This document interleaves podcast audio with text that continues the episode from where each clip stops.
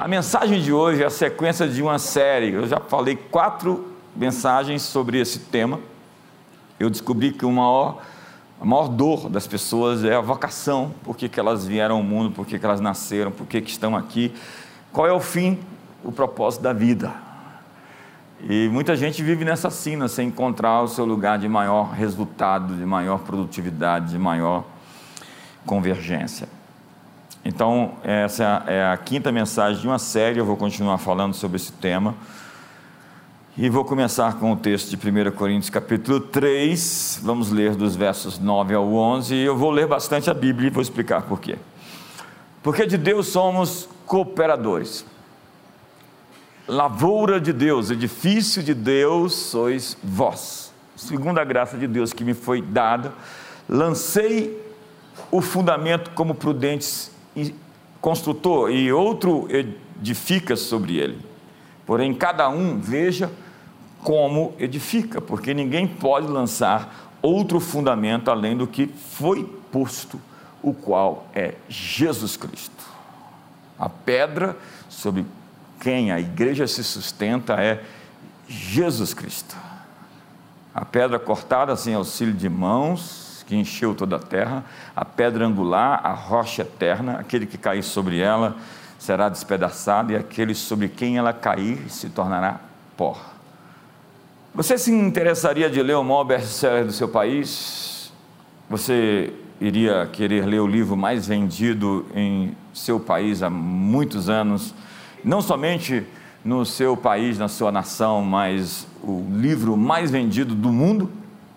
A Bíblia continua vendendo como pão quente. São pelo menos 25 milhões de exemplares por ano em mais de 100 idiomas e que, apesar de toda a crítica atual, é o maior best-seller do planeta. Há quem queira é, atualizar a Bíblia e tirar alguns textos agora das Escrituras, e tem até é, a religião que está promovendo uma inteligência artificial a fim de modificar a Bíblia a fim de ser politicamente correta. Obviamente que isso é fruto do espírito do tempo, que não quer se conformar ou se transformar a partir dos altos valores das Escrituras. Eu me encontrei com Deus na Bíblia Sagrada. E por vezes não é eu, não sou eu quem estou lendo a Bíblia, é a Bíblia quem está me lendo. Por vezes eu li esse livro com lágrimas nos olhos, porque ela é a revelação de Deus, como disse Paulo, que toda escritura é inspirada por Deus. A palavra inspirada é soprada nos ouvidos daqueles que a escreveram. A Bíblia é um livro fiel em sua canonicidade, em sua historicidade. Lâmpada para os meus pés é a tua palavra, disse Davi, e luz para o meu caminho. Jeremias diz que ela é um martelo que esmiuça a penha, é o fogo que queima as nossas entranhas, é o remédio que cura as nossas feridas. Antes de você ter uma vida realmente bem-sucedida, você precisa aprender a amar a palavra de Deus. E será como árvore plantada junto a ribeiros de água que no devido tempo dá o seu fruto e cuja folha não seca e não murcha. Não cesse de falar do livro dessa lei, antes medita nele dia e noite. Desafio você a comprar uma Bíblia e ler a Bíblia de novo. A primeira coisa que eu fiz foi mergulhar na Bíblia e lê-la por vezes e isso mudou a minha vida. E tudo o que eu enxergo tem a perspectiva, o olhar das Escrituras.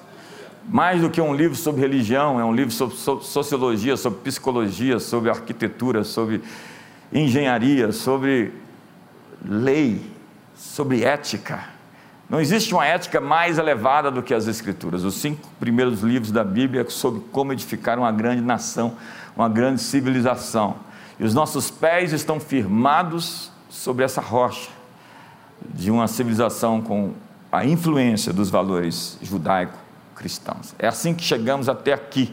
Todos esses grandes princípios que norteiam e que sustentam a sociedade, esses baluartes, essas colunas que não deixam esse mundo desabar, são os valores tirados desse livro. Como diz meu professor Vishal Mangawad, a Bíblia é o livro que criou o seu mundo. Dê uma salva de palmas às Escrituras.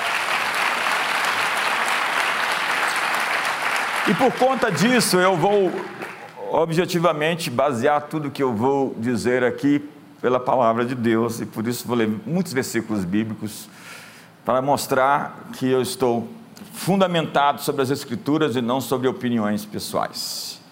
Paulo escreve à igreja de Corinto dizendo: vocês são lavoura de Deus, vocês são o jardim de Deus, o pomar de Deus, e são edifícios de Deus, vocês são. Então, existem aqui duas figuras de linguagem que ele usa para descrever a igreja: um jardim e uma casa.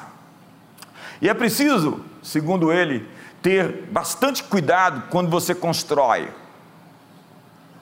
O próprio Senhor é o inspetor dos frutos desse jardim e da construção desse edifício chamado igreja ou casa de Deus. É o apóstolo Pedro que diz que nós somos as pedras vivas que formam esse edifício onde Deus habita. Não feito por mãos humanas, mas esse corpo vivo e místico chamado igreja.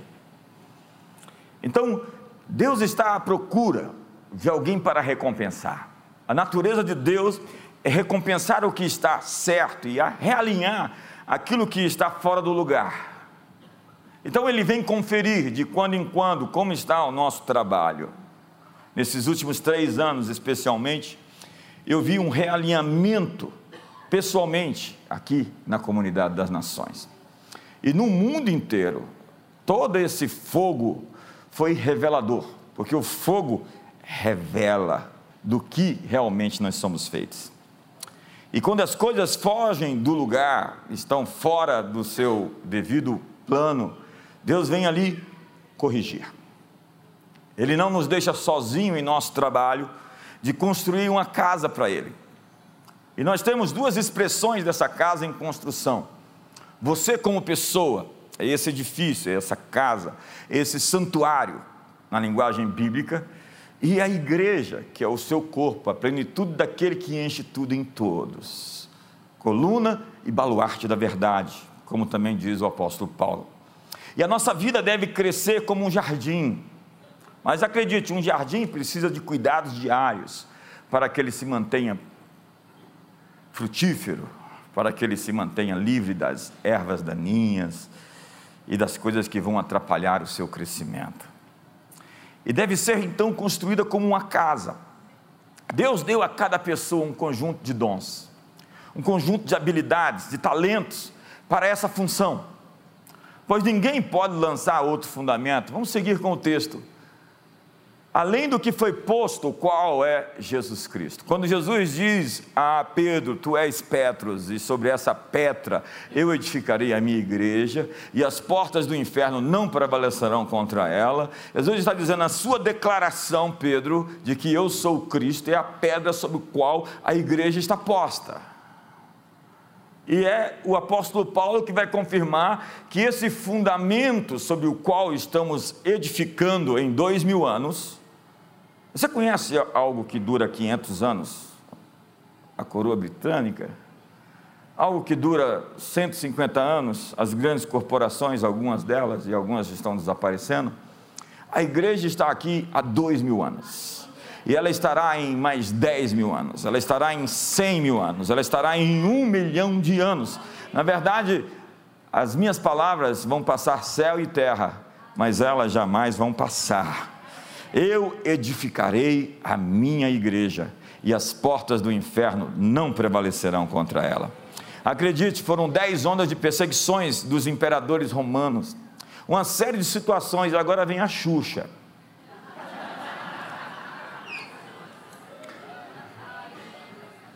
Se alguém edificar, voltemos ao texto, sobre o fundamento, é ouro, prata, pedras preciosas, madeiras, feno e palha, manifesta, se tornará a obra de cada um. Olha que texto. A obra de cada um será manifesta. Olha para o seu irmão e diga: sua obra será manifesta.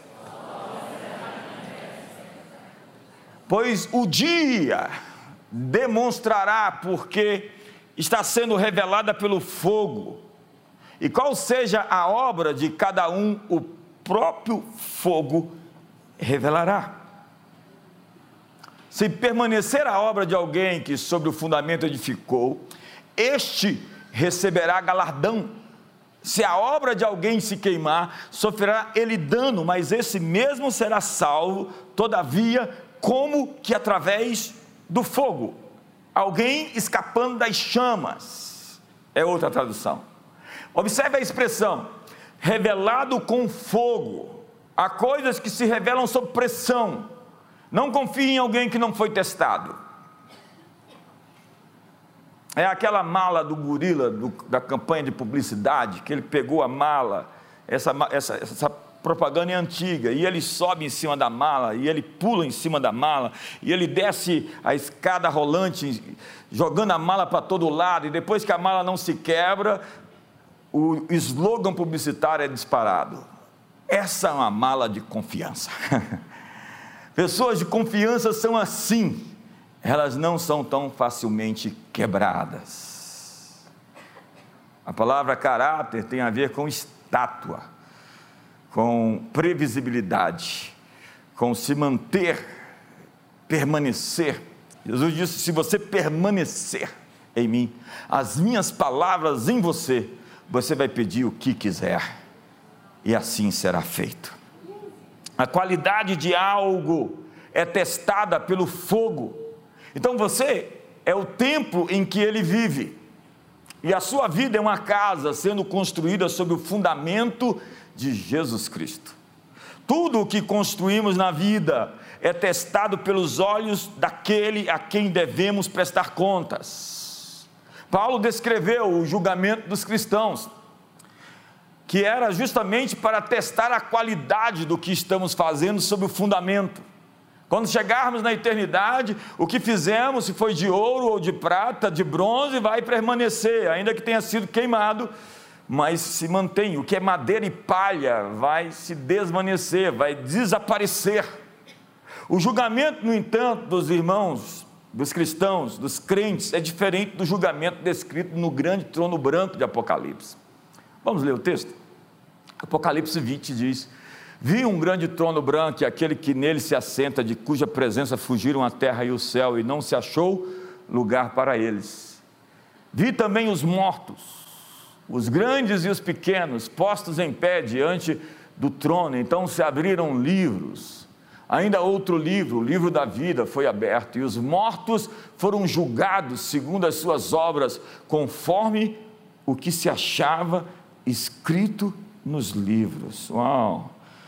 Fala para o seu irmão, tem um livro sobre você escrito. Deixa eu dar uma paradinha aqui, olhar para você, você sabe? A Bíblia diz assim: de cada palavra frívola que proferirem os homens, eu pedirei conta no dia do juízo. Olha para o irmão do outro lado e diga: está tudo gravado.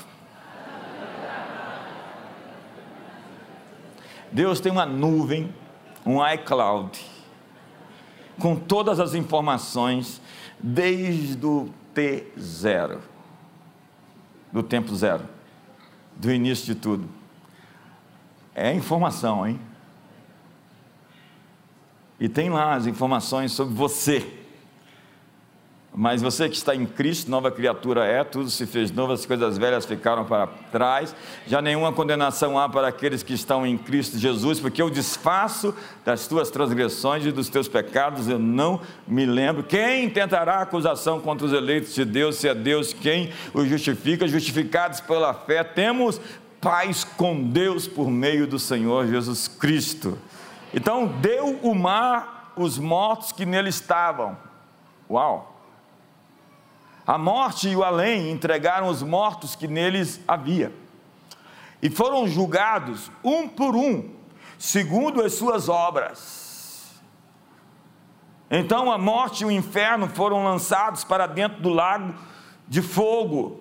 Esta é a segunda morte, o lago de fogo. E se alguém não foi achado inscrito no livro da vida, este foi lançado para dentro do lago de fogo. Tem muita gente hoje que quer tirar um inferno da Bíblia. Essa inteligência artificial com certeza vai tirar essa parte. E diz a Bíblia que quem tirar alguma parte do livro vai ser tirado a parte da árvore da vida. E quem, quem acrescentar algo vai ser acrescentado os flagelos descritos nesse livro. As pessoas querem dizer que o inferno não existe, mas se eu disser que o estado do Ceará não existe, o estado do Ceará continua existindo. A propósito, cadê os cearenses aqui? Os cearenses são calmos, né?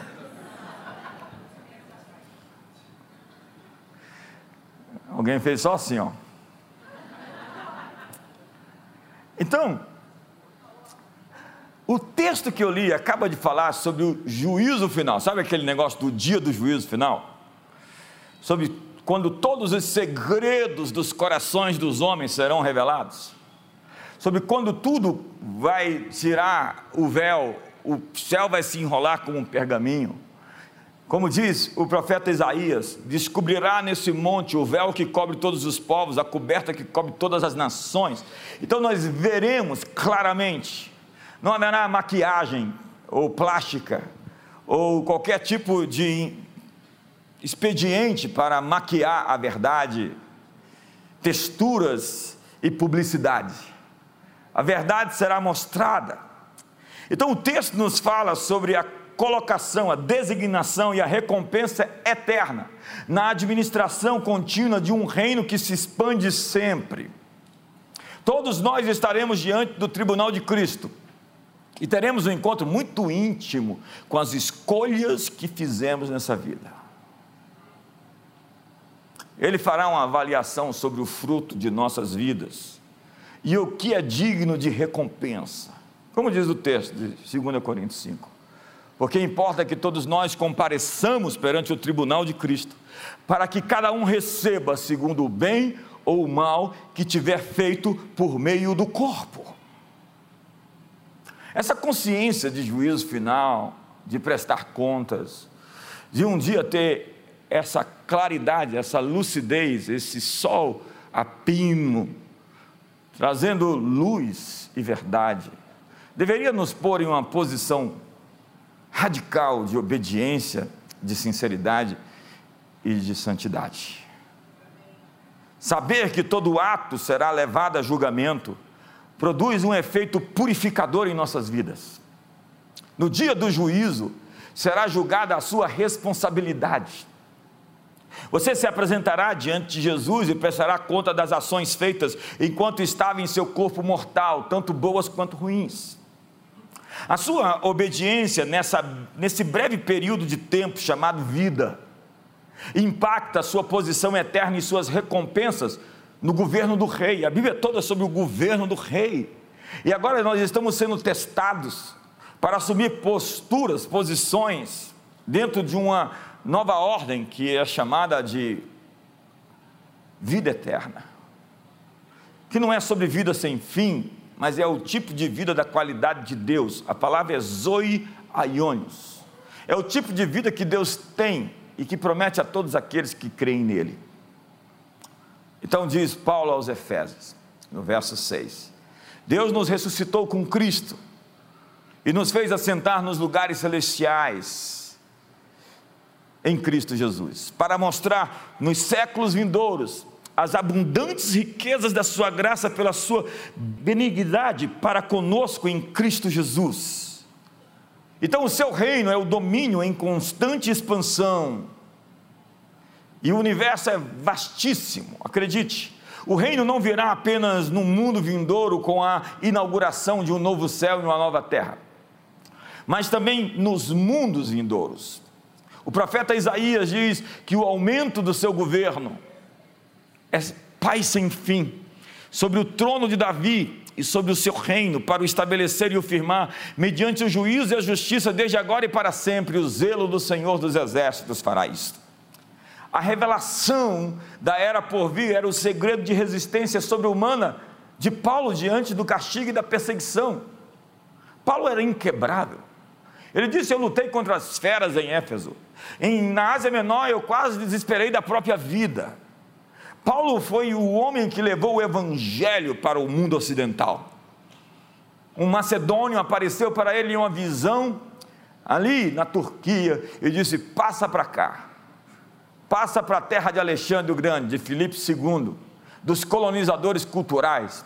Uma verdadeira invasão aconteceu em Tessalônica, em Filipos, onde o evangelho chegou no lugar do helenismo e conseguiu avançar, conquistar, destronar poderes e o evangelho é indestrutível.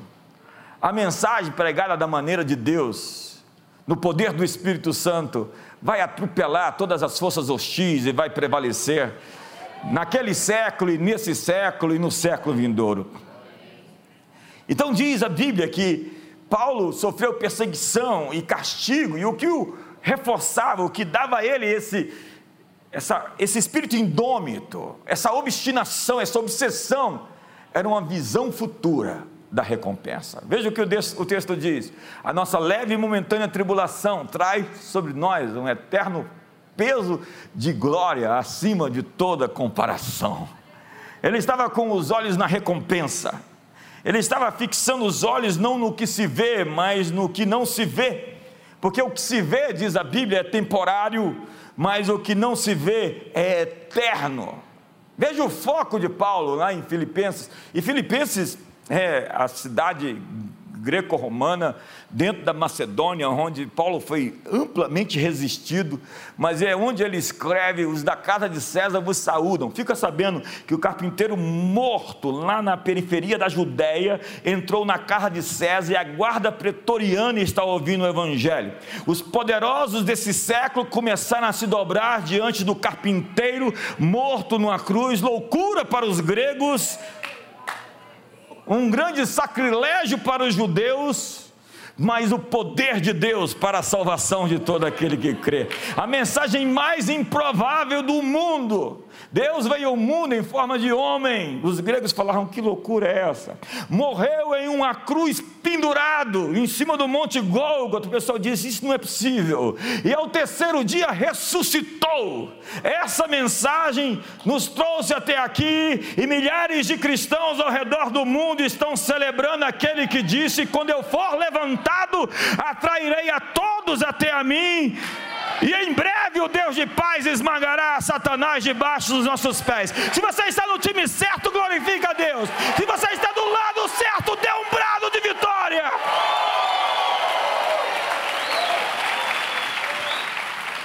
Ele se concentrou no prêmio. Veja só, mais uma coisa eu faço.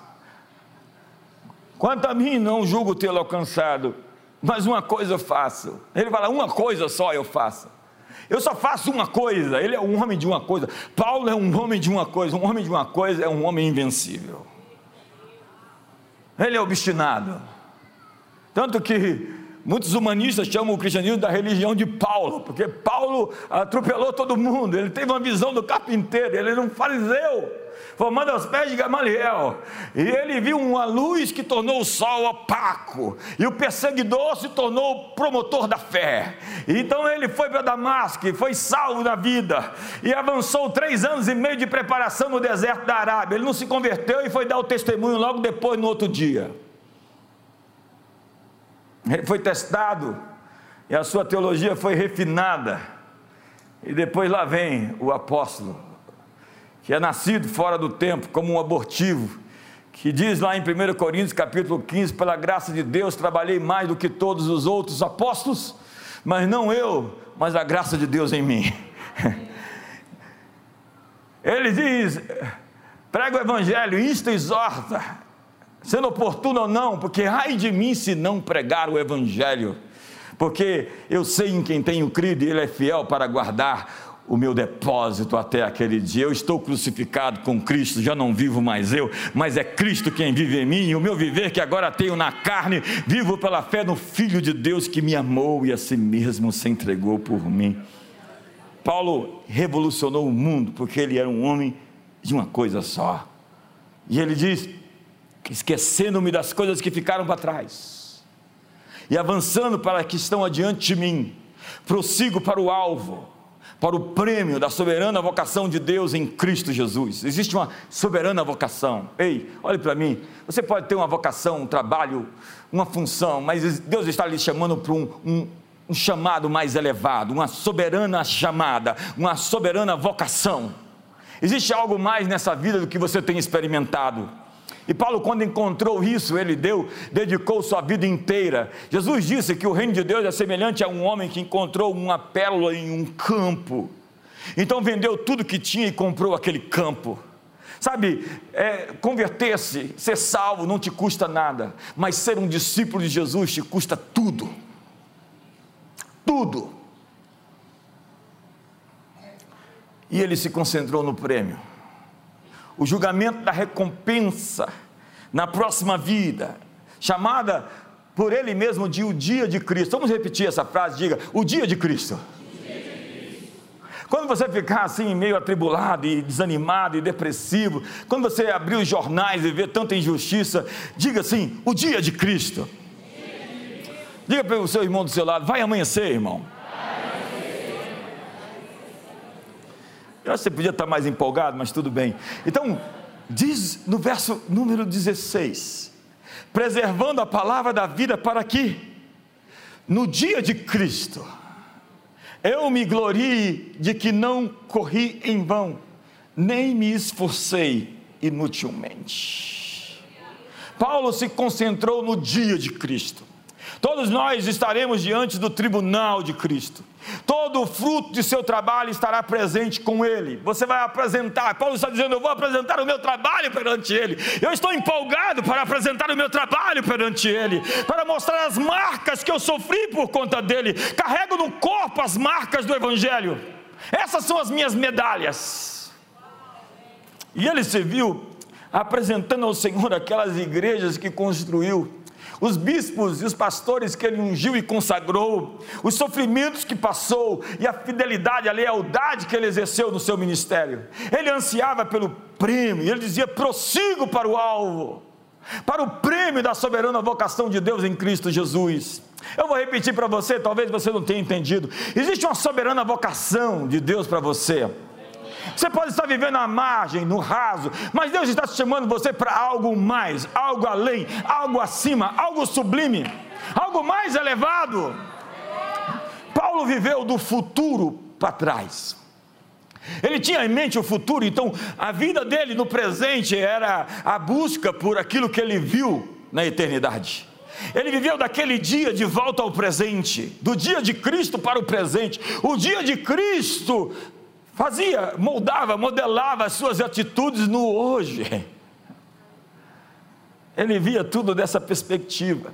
Suas cicatrizes, seus espancamentos e prisões dessa vida, para ele são breves e inconsequentes quando comparadas ao futuro, porque a nossa leve e momentânea tribulação traz sobre nós um eterno peso de glória acima de toda comparação. Ele estava edificando uma casa uma estirpe, uma genealogia, uma família. E uma casa carrega a imagem de uma linhagem familiar. Quer você saiba ou não, hoje, agora, você está construindo um legado multigeracional.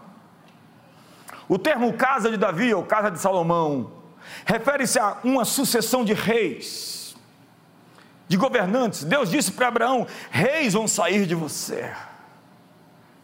Não serão os párias, não serão os endemoniados, possessos, destruidores, destrutivos, serão gente nobre, real, com um DNA, com uma categoria. A casa pode ser descrita como uma dinastia. Eu estava lá em um Herodion, uma fortaleza de Herodes, construída no meio do deserto, lá em Israel, duas, três semanas atrás. E lá nós falamos um pouco sobre os Herodes, que não é um Herodes, Herodes o Grande, Herodes Antipas, Herodes, Herodes Filipe. Era uma, uma dinastia de, de reis que lideravam a região então da Judéia e depois da Galiléia. Durou 100 anos e aquela dinastia se encerrou. Você pode olhar as dinastias ao redor do mundo. Quantas famílias poderosas surgiram e desapareceram? Mas há dois mil anos emergiu os primeiros cristãos que fazem parte da dinastia de Jesus Cristo. E diz a Bíblia que eles durarão que eles permanecerão, que eles sobreviverão, porque eu sou a ressurreição e a vida, e quem crê em mim, ainda que morra, viverá. Essa dinastia não era somente uma dinastia real, mas também espiritual.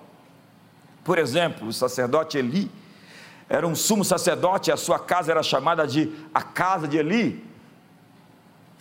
Uma casa ou a dinastia é uma sucessão de governantes da mesma linhagem. Nesse caso, uma casa são descendentes de duas ou mais gerações. Numa dinastia, os descendentes são beneficiários de uma herança de vida espiritual, vida financeira, ou em um determinado campo de atividade, como ministério, ensino, negócios, política, música. Eles abrem caminho e passam bastão para que uma nova geração avance.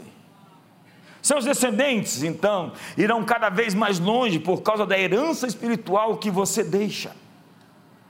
Você está construindo um legado espiritual e uma casa geracional. E Deus está perguntando para você e para mim essa noite: que tipo de casa você está construindo para mim? Sendo que essa primeira casa é você mesmo, porque o seu caráter é o produto final, quando você morrer, que você entrega para Deus. A vida é o presente que Deus te deu, o que você faz com sua vida é o presente que você dá para Deus. Ou não, não é o presente, é o desastre. Quando pessoas se monstrificam, não dá para separar o mentiroso da mentira, porque ambos são uma só figura. Há pessoas tão em si mesmadas que ficaram luciferizadas. O espírito do tempo, a pós-modernidade, é essa luciferização da humanidade. Se Deus fez o homem à sua imagem, o diabo quer fazer cada um de nós a sua própria imagem. Um ególatra. Alguém que só tem olhos para si um egoísta, autocentrado, em si mesmado, é um diabo. E não mande uma mensagem para essa pessoa hoje dizendo: o bispo estava falando de você lá na igreja. Que tipo de casa você vai construir para mim? Como sua vida afeta a vida de seus filhos e das gerações seguintes? Na Bíblia, quando um homem errava, toda a sua família penava, sofria. Assim é na vida, em tempo real, o que acontece. Sua contenção sexual, sua aliança com Deus e com o seu corpo, seus acordos. Diz a Bíblia: você deve guardar a sua coroa para que outro não a tome. Nessas décadas de jornada, eu tenho visto muita gente perder sua coroa.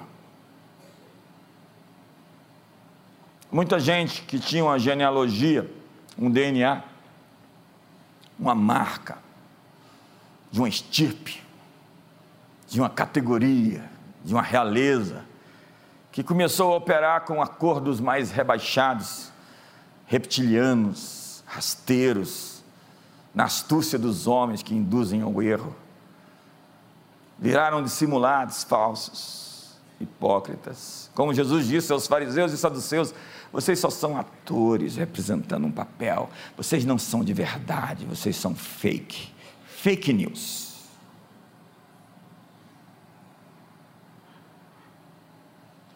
O que custará a sua família e aqueles que você ama se você não terminar seu projeto de construção? Eles estão observando sua vida e considerando o resultado da sua fé. Nós estamos cercados por uma grande nuvem de testemunhas. Acredite, os mortos não podem se comunicar conosco. Se você está falando com alguém assim, você está falando com alguém que não é o morto. Porque o homem está destinado a morrer uma só vez e após a morte o julgamento. Hebreus 9, 27. Na parábola do rico de Lázaro, lá em Lucas 16, o rico de Lázaro queria voltar e avisar seus irmãos sobre o inferno, então o Hades, um abismo no meio, o seio de Abraão. E Abraão diz a ele: se eles não creem na lei e no testemunho, tampouco acreditarão em você. O bilhete de vinda a esse planeta é um só. Jesus não é a reencarnação e a vida, é a ressurreição e a vida.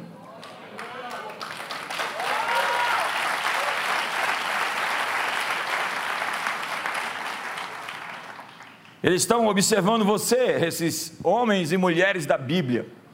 Como o apóstolo Paulo disse também aos Coríntios, que nós fomos postos por espetáculo, tanto a homens como a anjos. E como diz aos Efésios, que nós estamos dando um show de sabedoria celestial aos principados e potestades nos lugares celestiais. Todos estão nos vendo, nos observando. Nós somos o, o grande show acontecendo em tempo real e os anjos estão nos vendo.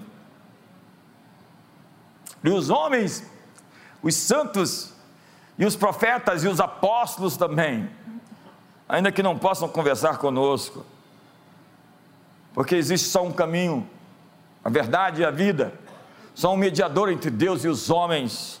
Abaixo do céu não existe outro nome dado entre os homens pelo qual importa que sejamos salvos. Seu nome é Jesus. Diga comigo, Jesus. Todo aquele que invocar o seu nome será salvo. Eu gosto disso. Quando eu falo Alexa, Alexa acende. Quando eu falo Jesus, o universo acende.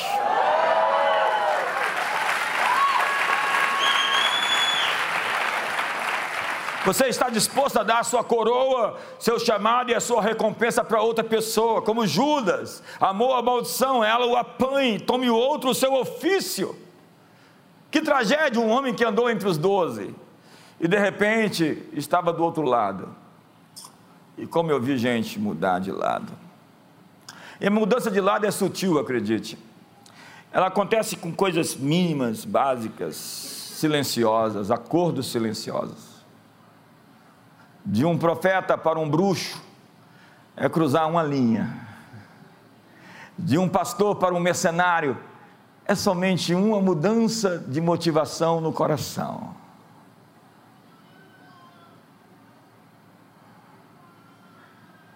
Você está disposto a dar sua coroa ou você quer ouvir hoje o seu high call, o seu chamado mais alto, a sua soberana vocação? Empurra o irmão do seu lado, existe uma vocação mais alta para você. Mais do que ser político, mais do que ser empresário, mais do que ser professor, mais do que ser pai e ser mãe ser um discípulo daquele que entregou sua vida naquela cruz e segui-lo. Porque há muitos que creem em Jesus, mas que não seguem. e de fato não creem. Porque ao crer em Jesus, isso implica em segui-lo. E você não está seguindo a Jesus se você vive na prostituição. Você não está seguindo Jesus se você vive na mentira com ódio no coração guardado, amargurado, ressentido, na frequência da amargura, sangrando. Você conhece alguém sangrando, contaminado pelo ódio, pelo revanchismo, pelo ressentimento? Gente estragada, gente ferida, porque não fechou um ciclo da vida, está agarrado como uma vítima. Deus se deleita em contar histórias multigeracionais. E a Moisés ele disse: Eu sou o Deus de Abraão, de Isaac e de Jacó. Deus está escrevendo uma história multigeracional através de você, e Jesus é o verdadeiro filho de Davi. E ele tem uma dinastia. É o cego Bartimeu que diz: Filho de Davi, tem misericórdia de mim. Ele está recorrendo a Isaías capítulo 11, que diz: Do rebento de Jessé, da raiz de Jessé, brotará um renovo, e repousará sobre ele o Espírito do Senhor, o Espírito de sabedoria e entendimento, o Espírito de fortaleza e conselho, o Espírito de conhecimento e temor do Senhor. Do rebento de Jessé brotará um renovo, a palavra é Nazarete, ele será chamado Nazareno nós todos aqui essa noite somos nazarenos. É a dinastia daquele que venceu o mundo não pela espada ou pela força, mas pela fraqueza, oferecendo a outra face, andando a segunda milha. Ele é o rei dos reis, lembra? Ele é o rei dos reis. Isso é uma verdadeira dinastia.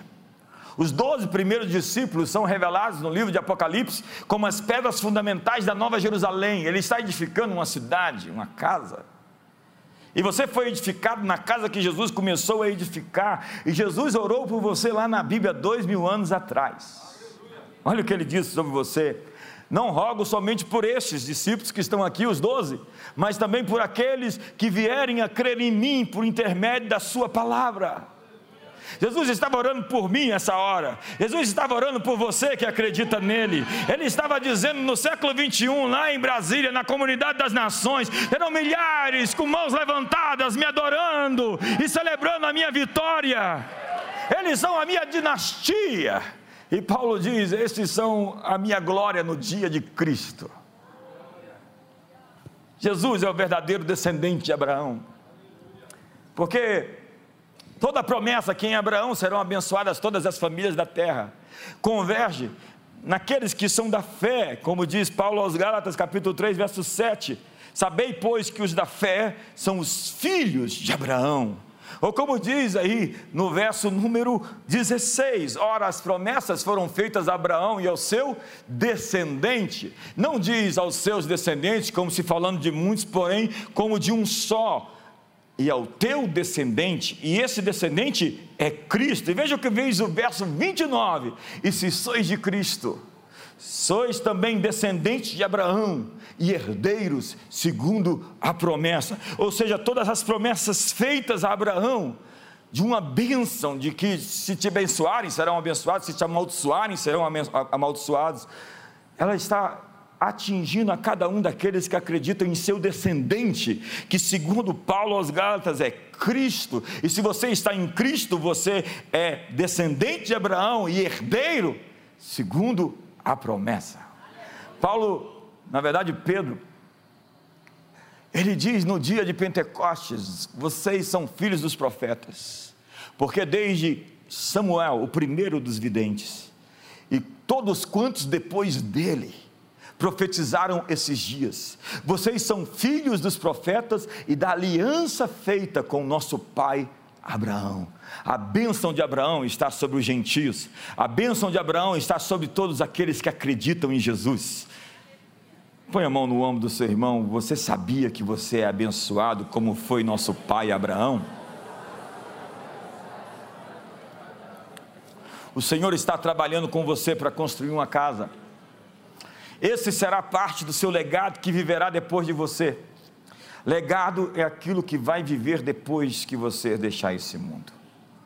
E desistir do projeto de construção de sua vida afetará essa dinastia espiritual, afetará seus filhos, sua casa natural e a sua descendência espiritual.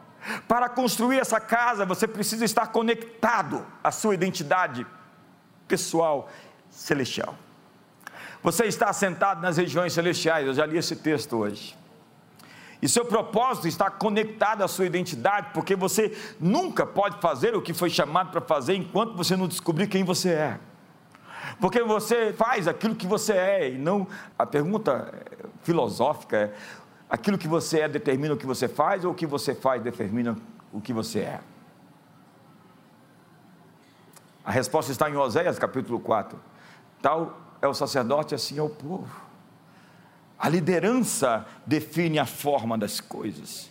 O que você é define o que você faz. Quando você descobre quem você é de fato, você nunca mais vai fazer aquelas coisas. Dá um sorriso assim, seu irmão. Você nunca mais vai falar aquelas palavras. A razão pela qual você nasceu, seu propósito profético no mundo só será cumprido se você for você de fato. Quem Deus quer que você seja é você. E você precisa de uma declaração de identidade. Lembre-se de Jesus: eu sou, eu sou, eu sou. Ninguém explorou tanto essa afirmação: eu sou, eu sou. Você precisa dizer ao mundo quem você é. Você precisa declinar de alguns papéis. Eu tenho falado isso. Você é o protagonista, o ator principal da sua história. Então não aceite ser parte do figurino ou um ator coadjuvante ou simplesmente interpretar um papel que não é seu. Quando aquele rapaz ou aquela mulher te procurar, você casado, você casada, diga para ele ou para ela: Eu já tenho muitos problemas, some da minha vida. Quantos querem mais um problema? o nome disso é problema. Você pode interpretar papéis que não são seus, E há convites do inimigo para você fazer parte desse filme, que não é o script lá de Salmos 139, verso 16, que Deus escreveu cada um dos nossos dias, quando nenhum deles ainda havia, e quão numerosos são os teus pensamentos, se os contassem, excederiam aos grãos de areia. Deus tem pensamentos sobre nós, e nós precisamos capturá-los. Esse é o seu filme, a sua história, o seu roteiro, o seu script para nós. Mas por vezes nós estamos trocando essa história de Deus pelos pesadelos que nós inventamos. Alinhe-se a sua soberana vocação. Você está ouvindo esse som?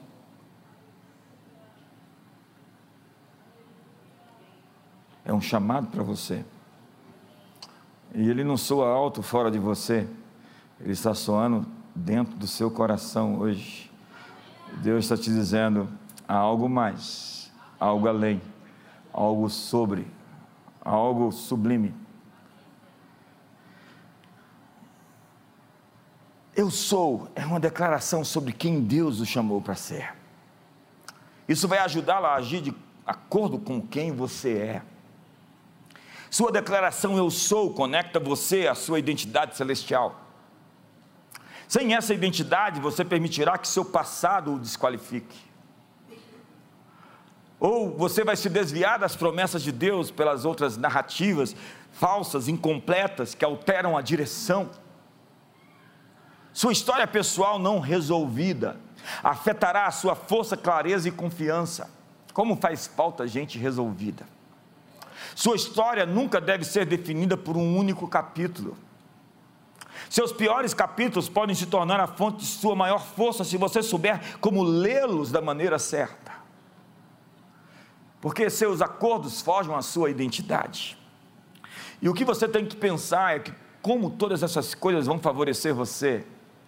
Porque é uma promessa para você de que todas as coisas conjuntamente vão cooperar para o seu bem. Então, ao invés de perguntar por quê, por quê, por que isso está acontecendo, pergunte a pergunta certa. A pergunta errada trará nenhuma resposta ou a resposta errada. A pergunta certa feita para Deus trará a resposta certa. E a pergunta é: como todas essas coisas, ou essa coisa especificamente, vai me favorecer? Porque o Senhor prometeu que todas as coisas vão cooperar para o meu bem, isso vai cooperar para o meu bem. Pense em algo, levante a cabeça e diga: como isso vai cooperar para o meu bem, Senhor? Vamos lá. Empurra seu irmão e diga: vai cooperar. Não, com um sorriso no rosto, diga: vai cooperar.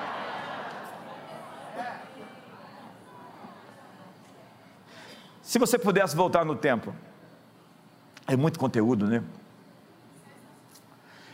E se você pudesse se encontrar com você mesmo há 25 anos atrás, eu teria 30.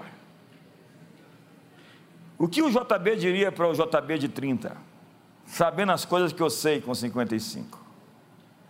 O que você diria para você se você pudesse se encontrar com você mesmo 25 anos atrás? Que advertências você daria a você? Que encorajamento daria? O que você faria menos, faria mais, faria diferente? A vida, disse aqui meu amigo Bob Harrison no último domingo, a vida é uma coleção de estações, de temporadas. As vítimas e os derrotados se apegam aos ciclos passados. E os vencedores fecham os ciclos e avançam para o futuro. A vida é uma coleção de ciclos e padrões, formam uma força cósmica chamada hábitos. Hábitos são poderosos. A segunda metade da sua vida é definida pela primeira metade dos seus hábitos que você adquiriu. Então vamos por parte. As vítimas são cativas da amargura, do ressentimento, da falta de perdão. E você pode dizer que tem uma narrativa de vítima, pela presença de sentimentos baixos, rasteiros no seu discurso, ao falar, ao elencar personagens da sua história, você vai ressuscitar sentimentos que vão azedar o ambiente, como diz o autor Hebreus, não haja em vós nenhuma raiz de amargura que brotando vos perturbe e contamine os demais. Quando você fala dessas histórias e se coloca como vítima porque alguém é culpado, você não tem uma atitude poderosa, você tem uma atitude fracassada.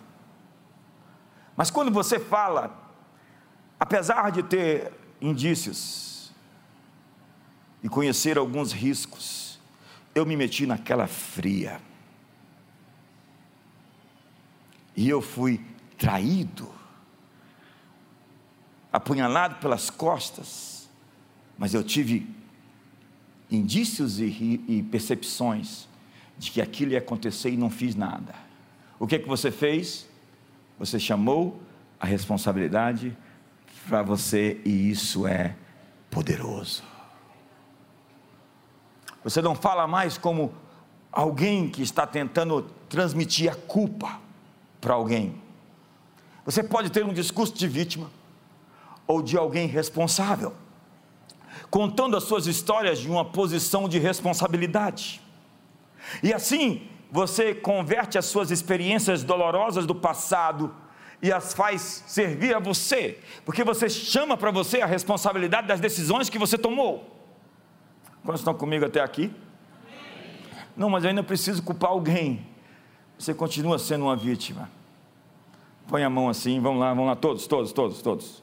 Se você não fizer isso, eu vou apontar você, vou pedir para você ficar em pé e fazer. Vamos lá, todos, faz assim. E agora vira assim o dedo e diga: é sobre mim. A culpa é sua. E o benefício também. Vítimas estão atrás de arrumar culpados. E há muitos políticos que sobrevivem de manter as pessoas como vítimas da sociedade. Dê um sorriso para o irmão do seu lado, assim, raso. É hora de você extrair a lição e ganhar a força e o insight que vem com uma narrativa de responsabilidade.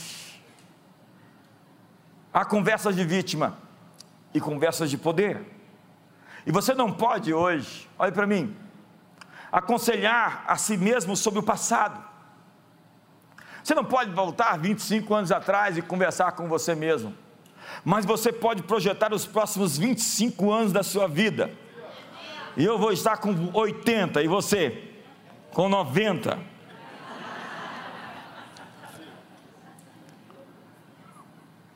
Você pode programar, ser intencional com o seu tempo, com a sua história. Olha, sua vida é contada por tempo e há muita gente perdendo seu tempo.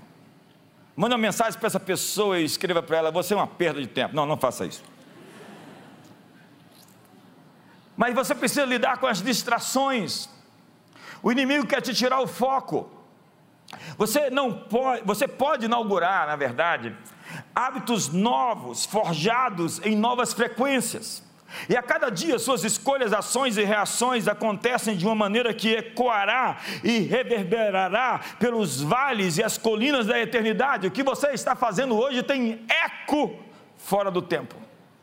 A eternidade é afetada pelas escolhas feitas nessa vida. E o destino está aqui porque existem escolhas a serem feitas, existem decisões a serem tomadas. E se você não sair daqui com uma decisão tomada, eu sinto dizer que eu perdi o meu tempo. Nós temos então duas decisões poderosas para tomar. E segundo o meu relógio, eu tenho ainda meia hora para terminar.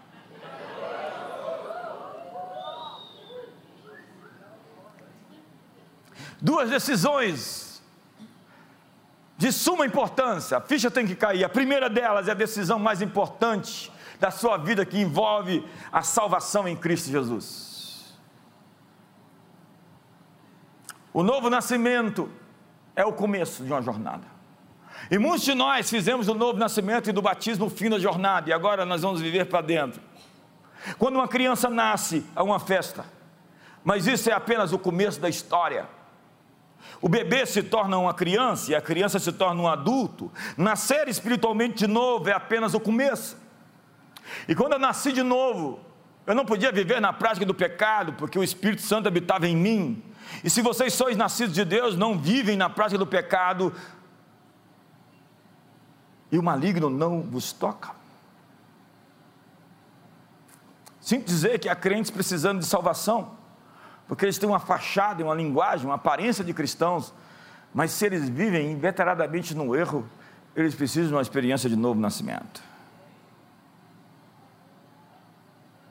E a segunda decisão, é um silêncio aqui hoje, o que é está acontecendo?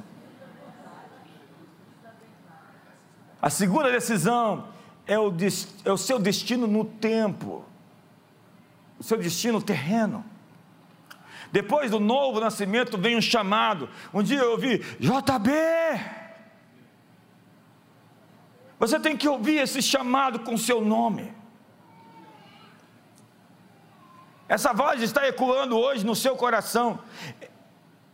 Essa reunião é uma reunião de chamada chamada para uma linhagem espiritual, para uma dinastia espiritual, não para ser uma subcultura com linguagem própria, está amarrado, está repreendido, sangue de Jesus tem. Não, não, não é isso que é ser cristão. Ser cristão é pregar com a sua vida, é ser o evangelho que as pessoas vão ler, é ter uma vida poderosa que mostra às pessoas como a vida deveria ser, porque quando o Senhor restaurou a nossa sorte, nós ficamos como quem sonha, e a nossa boca se encheu de riso, e os os nossos lábios de um hino de louvor, porque se diziam entre as nações grandes coisas, fez o Senhor por eles, com efeito, grandes coisas fez o Senhor por nós e por isso estamos.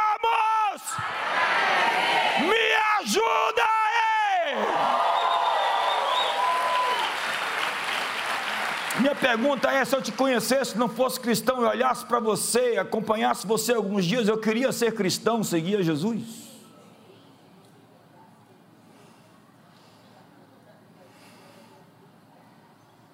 Essa é uma boa pergunta. Depois do novo nascimento, vem o chamado, e o chamado é viver e fazer o que Deus o chamou para fazer. Esse é o seu chamado. É a decisão de ser um verdadeiro discípulo. Sem ser um discípulo, você não pode viver o propósito de Deus.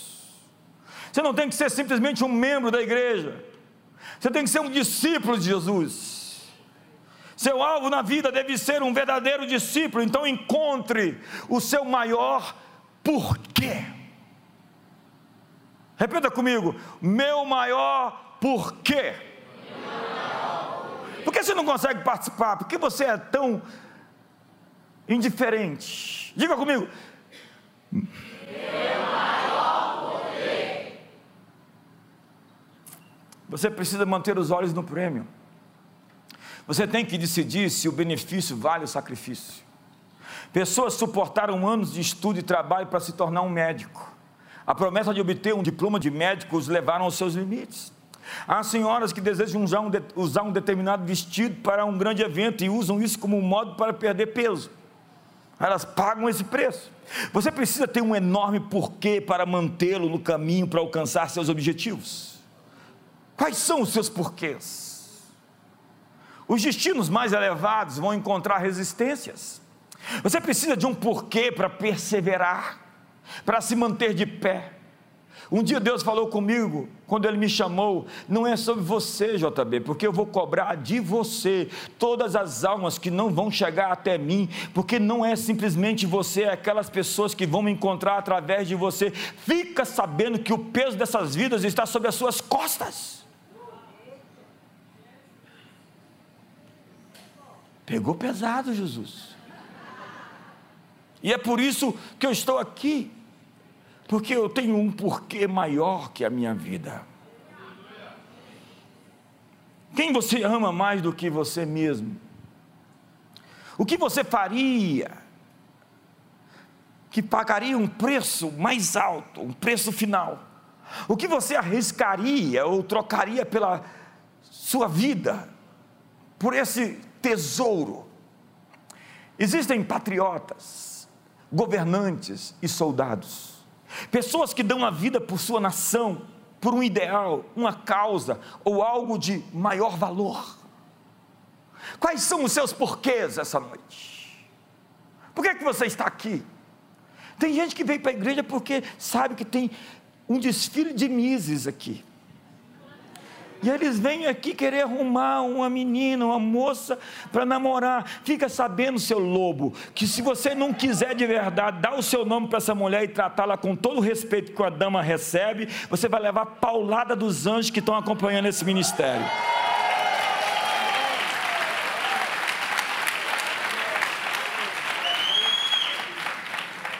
O que você ama mais do que a sua própria vida? Por quem você ama o suficiente para morrer? O que mais é importante para você? Neemias não estava convencido, ele não tinha eh, uma alavancagem suficiente para comover, constranger, seu discurso estava tocando a epiderme do povo naquele tempo. A vida dele simplesmente não era tão o bastante para eles se envolverem, se sacrificarem, mergulharem mais fundo. Então o discurso dele foi aquele tipo Braveheart. É melhor você morrer como um homem do que viver como um cachorro. É melhor morrer livre do que viver como um escravo, porque tem coisa que é pior do que a morte. Diga para o seu irmão isso. Então ele diz: inspecionei, dispus-me dispus e disse aos nobres, aos magistrados e ao resto do povo: Não os temais, lembrai-vos do Senhor, grande e temível, e pelejai pelos vossos irmãos, pelos vossos filhos, vossas filhas, vossa mulher e a vossa casa. Não é somente sobre você, é sobre a sua família, é sobre os seus filhos que virão, é sobre a sua esposa, é sobre a sua casa, é sobre os seus irmãos. Existem mais coisas envolvidas do que o seu sucesso pessoal, ou a sua foto, a sua, o seu retrato no Facebook, no Instagram, fazendo pose. Dê um sorriso para o seu irmão e faz uma pose para ele aí de quem está comprometido. Sangue no olho. É preciso colocar a pele no jogo. Você sabe por que, que os generais romanos se tornaram Césares? E ganharam o respeito do povo? Porque, primeiro, antes de mandar o povo para a guerra, eles estavam na frente com o cavalo e a espada na mão uma grande parte dos Césares de Roma morreram em batalhas. E Jesus disse para os fariseus: vocês fazem o povo carregar um peso enorme, mas vocês mesmos não querem carregá-los. É a história do general Peyton. Ele estava na guerra e tinha um lago gelado à frente, e ele diz: Vamos passar. E os soldados pararam. Então ele foi lá, mergulhou no lago, foi até o outro lado e voltou.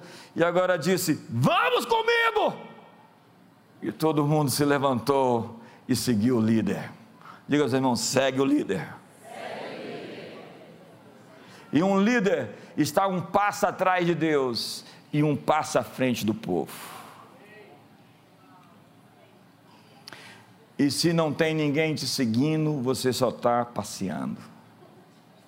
John Maxwell. Eu tenho tanto para pregar aqui, isso é um seminário. Você é um projeto em construção. Quantos tem alguma coisa melhor para fazer do que ficar aqui hoje? Assistir o Fantástico.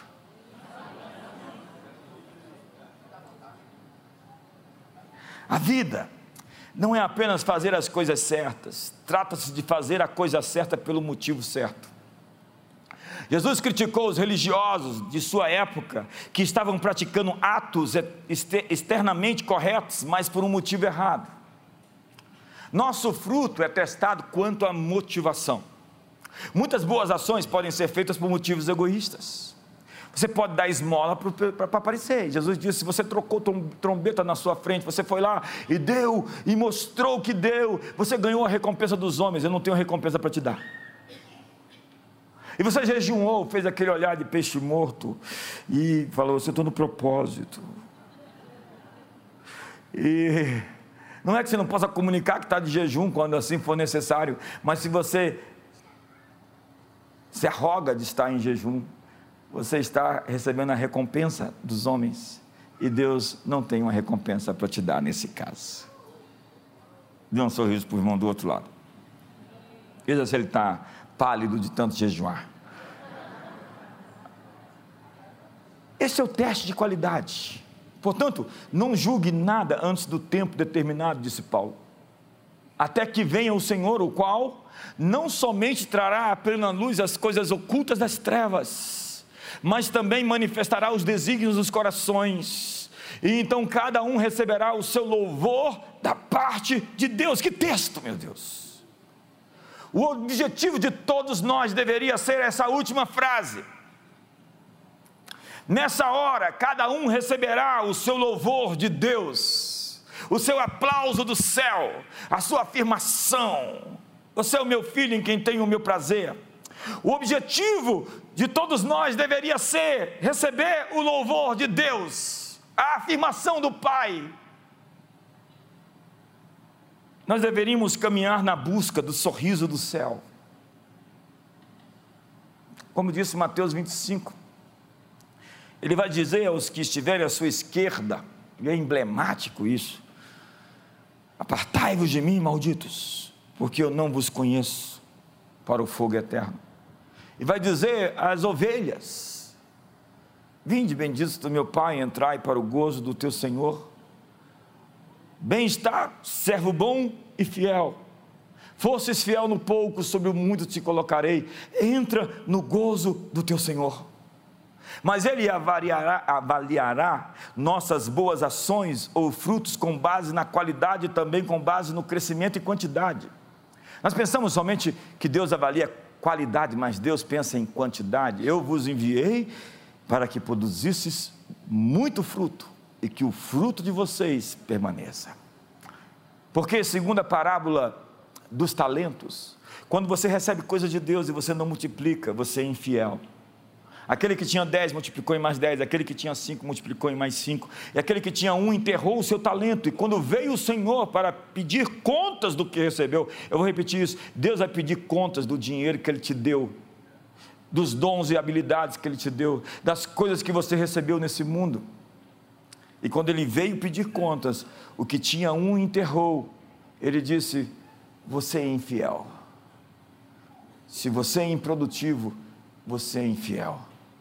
E a pergunta é: o que você fez com as coisas que eu te entreguei? Agostinho de Pona disse certa vez: ama, ame a Deus e faça o que quiser.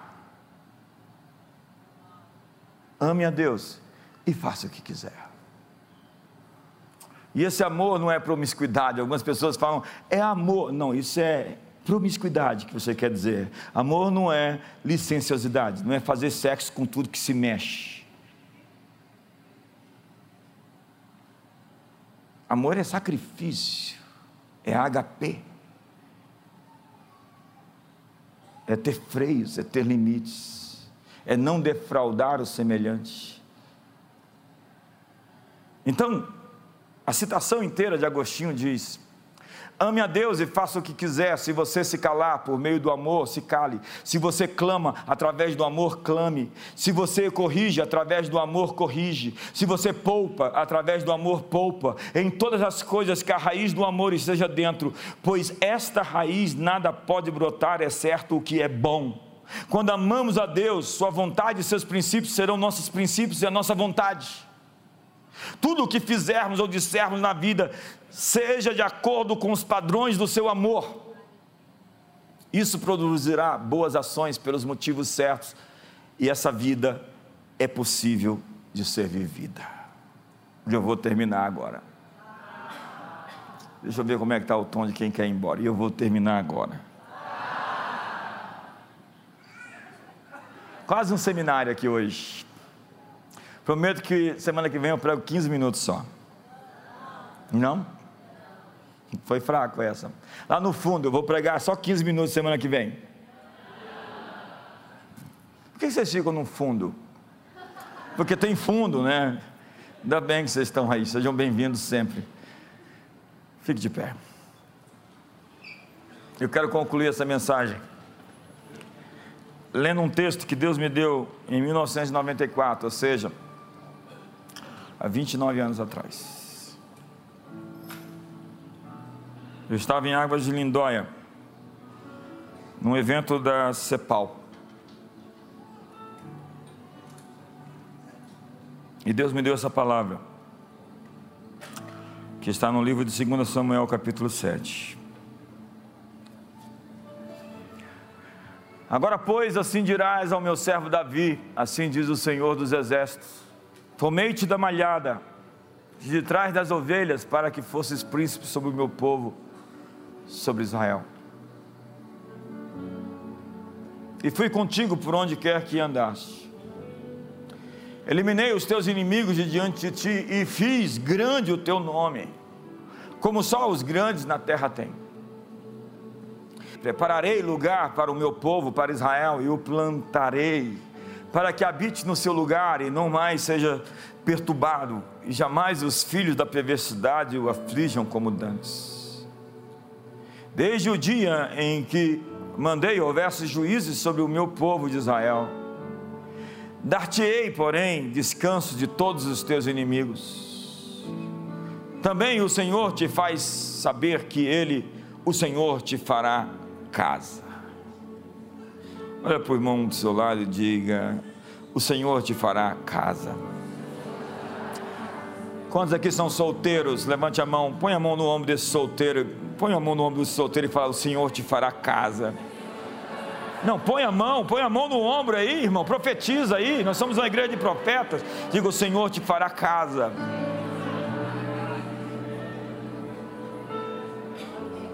Quantos são casados aqui? O Senhor te fará uma casa firme. Quando teus dias se cumprirem e descansares com os teus pais, então farei levantar depois de ti o teu descendente, que procederá de ti, estabelecerei o seu reino. Este edificará uma casa ao meu nome, e eu estabelecerei para sempre o trono do seu reino. Eu lhe serei por pai, e ele me será por filho. Se vier a transgredir, castigá-lo-ei com varas de homens e com açoites de filhos dos homens, mas a minha misericórdia se não apartará dele. Como a retirei de Saul, a quem tirei de diante de ti. Se a teologia de Salomão se perdeu, foi para o inferno, caiu aqui agora. Porém, a tua casa e o teu reino serão firmados para sempre diante de ti, o teu trono será estabelecido para sempre. E Davi vai agradecer a Deus, muito obrigado, Senhor, por me fazer saber que o Senhor me dará uma casa firme. Diga comigo, uma casa firme. O ano é 1994 e Deus estava me falando: Eu vou te dar uma casa firme. Eu vou te fazer uma casa firme. Nós estamos aqui edificando uma casa. Há 20 anos nós estamos edificando uma casa chamada Comunidade das Nações um lugar que nós queremos que Deus se sinta confortável para vir e ficar. Isso aqui não é mais uma reunião de um clube social, de um Rotary, com todo respeito, ou de uma aglomeração de pessoas, a busca de diversão. Esse é o lugar onde Deus está presente. E nós queremos esse lugar onde Deus se manifesta e se sinta bastante à vontade em nosso meio. E o lugar onde Deus se sente à vontade é o lugar da sua presença, é o lugar da humildade, do quebrantamento, porque é um coração compungido e quebrantado. Eu não desprezarei. Nós queremos ser um lugar para abrigar a sua presença. Como diz o salmista, uma coisa eu peço e a buscarei, que eu possa morar no seu templo, para contemplar a beleza da tua formosura no teu santuário. Uma coisa só. E o Senhor me perguntou esses dias: que tipo de casa você está construindo para mim? Onde será o meu lugar de descanso? Estevão, em seu julgamento, declarou aos escribas e fariseus que Deus tinha um projeto muito ambicioso em mente do que ter um edifício simplesmente para que os homens adorassem Ele. Ele queria um lugar dentro de você para morar, e um lugar coletivo onde Ele se manifesta, uma dinastia de gente que represente e apresente Deus ao mundo, cujo menor deles é como Davi, cujo mínimo é como um exército de mil. Nós estamos aqui edificando uma casa que é o nosso caráter, a nossa vida, como um sacrifício vivo apresentado a Deus, onde Ele pode morar dentro de nós, porque nós estamos prontos para sermos transformados pela Sua glória, pela Sua presença, e estamos edificando uma igreja E acredite, a poda é uma maneira de consertar caminhos. Bill Johnson disse que cada fase de crescimento da sua vida vem acompanhado com uma poda. Você pega uma árvore para que ela potencialize o fruto, tem que cortar os ramos que não produzem, porque eles estão roubando a seiva, roubando o verdor. Nós estamos aqui há 20 anos e vamos estar daqui a 20 anos também. E nós estamos treinando uma raça, uma estirpe, uma linhagem, uma dinastia. E o que nós queremos é que quando você disser, eu sou um cristão, um crente, eu sou da comunidade das nações, as pessoas respeitem Jesus e digam realmente: o Senhor é Deus. Porque você não é um representante do seu ego, você não é um representante dos seus hormônios, você não é um representante das suas paixões, da sua licenciosidade, você é um representante dos seus sacrifícios. Você é um homem que carrega uma cruz. Você é uma mulher que carrega uma cruz. Então você não arma um barraco por aí. Você não faz uma confusão e vive sob porfias, discussões, invejas, bebedices, glutonarias, feitiçarias. Nós estamos aqui dizendo que está emergindo um povo. E eu vou terminar falando isso. Meu relógio diz que eu tenho mais cinco minutos. 7. Eu estava pregando para um, um, congresso de pastores, na verdade de apóstolos. Havia uns 150 apóstolos do Brasil. E eu gosto disso. Falar para esse grupo de pessoas seletas. E um desses apóstolos do Chile me perguntou: qual é a sua percepção da igreja brasileira? E eu respondi para ele: há 35 anos atrás, quando eu cheguei, a igreja tinha uma visão muito míope. Nós vivíamos nas periferias, tentando sobreviver. A visão era se arrastar de um culto ao outro, de um culto ao outro. Vamos tentar viver, sobreviver no mundo. Hoje, 35 anos depois, nós temos muita gente bonita. Só tem gente bonita na igreja, gente inteligente, gente influente, gente poderosa, gente que está virando o mundo de cabeça para cima. E daqui a 10 anos, quem será esse povo? Está emergindo uma raça cuja criação aguarda a sua manifestação. Está vindo um tipo de cristão que o mundo vai respeitá-lo porque ele carrega consigo as implicações do Evangelho. Deus está forjando um povo poderoso, que está se levantando nos altos da terra e conformoso sobre os montes os pés dos que anunciam boas novas. Eles são os porteiros, os guardadores dos portões.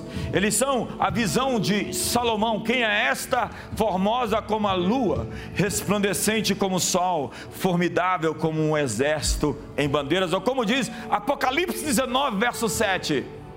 João diz: Eu vi a noiva se adornando, se ornamentando para um encontro com o noivo. Jesus não virá buscar uma noiva quebrada, malcriada, manchada, ferida, empobrecida. O corpo está em proporção à cabeça. Uma noiva madura está surgindo. Uma igreja poderosa está emergindo. A plenitude daquele que enche tudo em todos. Como disse Ezequiel, os mais temíveis e terríveis estrangeiros das nações. Mas isso vai ser feito pela nossa força? Não. Não é por força, não é por violência, é pelo meu espírito. E eu sinto hoje que Deus está dando uma capa para você, um manto para representar essa linhagem real. Nós não queremos reproduzir e multiplicar simplesmente o número de crentes de qualquer forma. Nós queremos a quantidade, ok, nós seremos milhares em 20 anos, milhares e milhares de milhares. Mas nós teremos gente incrivelmente poderosa em sinais e prodígios, em milagres, em curas, em revelações, em palavras de conhecimento, em profecias. Gente com recursos financeiros, mas que não são possuídos pelo dinheiro e possuem o dinheiro. Deus vai dar riquezas para muitos de nós e vai chamar muitos poderosos para se juntar a nós não para a autopromoção ou para a ostentação, mas para a glória do seu nome, a fim de firmar o seu reino em outros reinos. Se você é essa pessoa que está respondendo esse chamado, levante as suas mãos. Pai, vê essas mãos levantadas. Esse povo que se chama pelo seu nome, sacerdócio real, nação santa, um povo de propriedade exclusiva de Deus.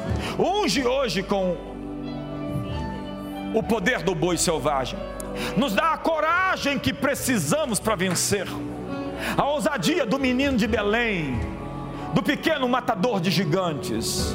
Põe em nós essa coragem de Davi, unge no Senhor com o mesmo manto daquele rei. Rei, sacerdote, poeta e guerreiro, estadista, unge pessoas aqui para a riqueza, unge pessoas aqui com o dom de adquirir recursos para o reino, onde pessoas com capacidade e sabedoria para decisões políticas, para decisões econômicas, para decisões governamentais, para decisões educacionais, para decisões midíacas, dá a jornalistas o poder de expressar a verdade com poder, com autoridade, não em narrativas ideológicas, mas pela verdade, pelo Evangelho hoje reveste pessoas aqui com a sabedoria das artes, com a inspiração do cinema, com a inspiração de tecnologias, de aplicativos, de empresas do futuro hoje derrama. Você está recebendo essa capa hoje. Você está recebendo esse manto. Você é esse povo com um propósito. Ouça o seu soberano chamado. Ouça a sua soberana vocação. Deus está revestindo você de poder para ser o sal, para ser a luz, para ser o fermento, para ser a transformação. Levante as suas mãos.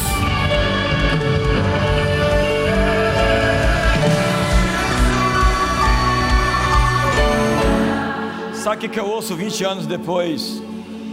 É um novo chamado, é uma recal, é uma chamada nova para um alinhamento profético e apostólico. Deus vai te incomodar essas semanas. Você será visitado, porque um alto padrão está surgindo. Deus está, como diz rasteiramente, levantando a régua. Ele está dizendo: sede santos como eu sou santo. Ele está fazendo de você maduro e apresentando a você ao mundo. Eu quero terminar dizendo: Jesus disse: não se esconde o candeeiro debaixo do velador, mas sobre o velador, para que as vossas obras brilhem e vossos homens glorifiquem vosso Pai Celestial por isso. Deus vai colocar você em evidência, mas para que você seja bem sucedido, você precisa de duas facetas, duas expressões, que está na vida de Davi, que está no filho de Davi, o Messias, o cordeiro e o leão. O leão é a ousadia de quem não teme, de quem sabe que a sua vida não é sua sabe que a sua vida é de Deus e somente Deus pode tirá-la. Essa coragem de quem sabe que você não está por conta própria, sabe? Que existe um defensor, um advogado leal e fiel. Que existe alguém que está lutando as suas guerras agora, em tempo real. Que está cuidando de você, está cuidando. Deus, ei, empurra seu irmão do seu lado e fala: Deus está cuidando de você. E a segunda face é a do Cordeiro. Sabe, o Filho de Deus veio ao mundo, o Rei dos Reis, e ele aparece, a face dele é uma ovelha.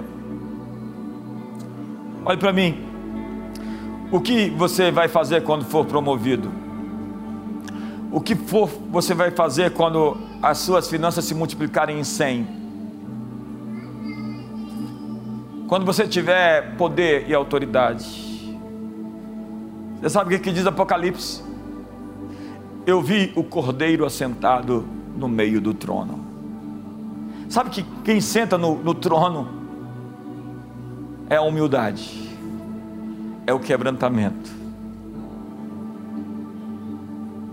não é o pavão. Porque tem gente que recebe um pouquinho e se transforma de ovelha em pavão.